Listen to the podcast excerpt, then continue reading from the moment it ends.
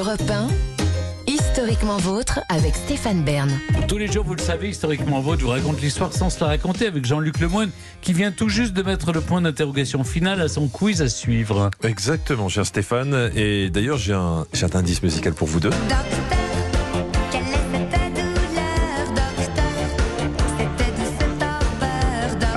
Sur, euh, c'est sur la, vaccination, l'inoculation de la variole. On va s'inoculer tous ensemble. Non, pas du tout.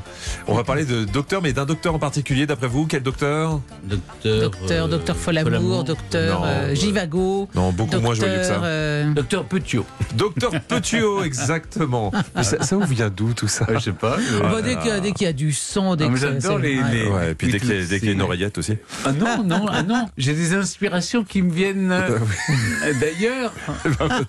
On verra ça tout à l'heure pendant le quiz. Mais avant cet affrontement, je lui laissais la parole. C'est Clémentine Portier-Keltenbach qui nous raconte des histoires dont elle seule a le secret. L'intimité de l'histoire. Aujourd'hui, alors qu'on réunit des reines du shopping, vous nous racontez, vous, des rois de la shop, des coureurs de dot qui jetaient leur dévolu sur des femmes fortunées. C'est ce qu'a vécu une certaine Valentine de Chimay, Clémentine. Oui, Stéphane, c'est l'un des célèbres mariages ratés euh, du 19e. Je vais vous raconter. Euh, cette pe- Valentine de Chimay, elle était issue d'une grande famille aris- aristocratique belge. Elle était la petite fille de Madame Talien. Son vrai nom, d'ailleurs, est vachement plus joli. C'est Valentine de Riquet de Caraman-Chimay, voyez-vous.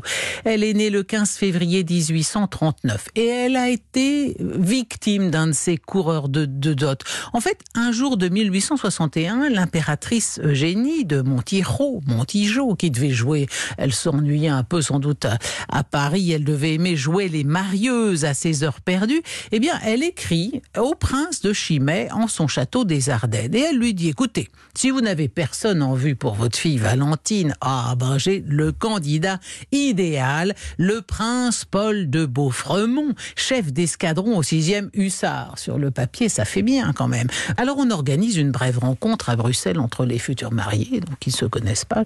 Et là se produit une sorte de cérémonie façon vente de tapis.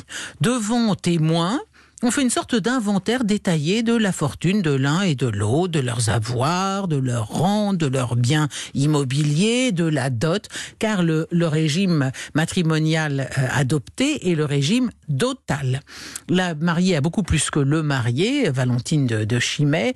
Lui doit, en, en somme, s'endetter pour l'obtenir. Il apporte euh, à sa, son épouse sa future part dans la succession de son père, qu'il n'a pas encore, mais enfin, il a de belles espérances. Et puis, sa mère s'engage à lui servir une rente. Les invités sont là, écoutent tout ça avec intérêt et gourmandise. On se croirait dans un roman de Balzac. Alors, quoi qu'il en soit, la petite Valentine, là, elle a eu à peine le temps de faire la connaissance de, son futur mari, que celui-là, euh, il, il part bride abattu pour l'Italie parce qu'il veut aller enterrer sa vie de garçon en Italie. Et bon, c'est pas grave, c'est promis, je reviendrai quand même 15 jours avant le mariage. Allez, avril 1861, ça y est, les voilà mariés. Et Valentine, qui est une jeune aristocrate mondaine, euh, qui aimait, aimait la grande ville, aimait les loisirs, etc. Elle se retrouve avec son mari à devoir aller de garnison en garnison. Et en plus, le gros hic, c'est que le, le Beaufremont en question n'est pas du tout fait pour le mariage. Lui, ce qu'il aime, c'est se battre. hein. Il est d'ailleurs un bon soldat. Il reviendra du Mexique avec la Légion d'honneur. Mais il aime non seulement se battre, mais ce qu'il aime aussi, c'est les toutes jeunes femmes et les prostituées. Euh, sa femme, à ses yeux, n'est là que pour lui donner des enfants. Elle, elle se retrouve enceinte, elle accouche d'une fille. Alors à ce moment-là, son, son mari, que ça rase encore plus de se retrouver avec une femme enceinte, euh, s'en va, il va voyager. Quand il rentre du Mexique, il ne la trouve pas chez elle. Il lui envoie un télégramme. N'ai pas trouvé mes chemises. Faites-moi savoir immédiatement où elles sont. Charmant la, la vie euh, conjugale euh, avec euh, le Elle aurait pu s'en hein. douter quand on lui a présenté. Bah, elle n'avait pas le choix, on ne lui a pas donné le choix. On lui dit, c'est, lui. En plus, elle a été désignée par l'impératrice, donc tu, l'épouses et tu discutes pas. Euh, alors là, à ce point de leur mariage, à chaque fois qu'ils se croisent, le mari lui fait des scènes, donc elle en a marre. Et sur les conseils de son ami Georges Bibesco, qui deviendra euh, aussi son amant et futur mari, elle finit par demander la séparation. Mais à cette époque, le divorce est interdit. Il faut avoir subi des sévices ou des injures graves pour obtenir la séparation de corps. Or, la justice considère c'est pas son cas. Elle tranche sur ce point 1870 en disant non, non, vous y avez pas le droit. Elle, ressort- sa chambre. Ça commence à, s'envenimer tout ça parce que Beaufremont et Bibesco se battent en duel à la selle Saint-Cloud. Bibesco blesse Beaufremont qui va passer 10 jours au lit et Bibesco lui va faire 6 jours de prison. Ça sent le roussi, tout ça. Et coup de théâtre, Bibesco enlève la princesse et ses enfants.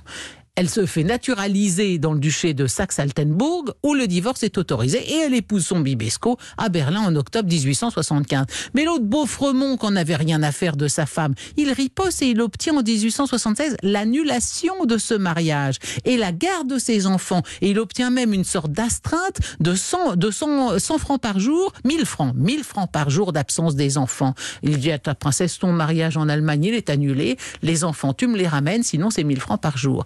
Au bout d'un an, ça fait 300 000 francs et elle va être obligée de vendre le château dont elle avait hérité de sa maman. Vous vous rendez compte ce ma- mauvais mariage avec un coureur de dot? Quelle galère quand même. hein. Donc il vaut mieux choper tout de suite le bon. C'est ça le Mm. moral de cette Et, histoire. et laisser parler l'amour. Quand il y en a, voilà, elle aurait dû épouser tout de suite un bibesco Mais si oui. on l'a- on l'a- on l'avait choisi. Quand il y en euh, a, laissé vous, vous ne croyez plus en l'amour. hein. C'est terrible. Merci Je Clémentine. prends l'argent. Et maintenant, c'est le moment de l'émission. Vous le savez, chers auditeurs, je ne contrôle plus rien. C'est Jean-Luc qui prend la main pour le quiz Burn to be Alive. Mais juste avant, on écoute un grand classique sur Europe 1.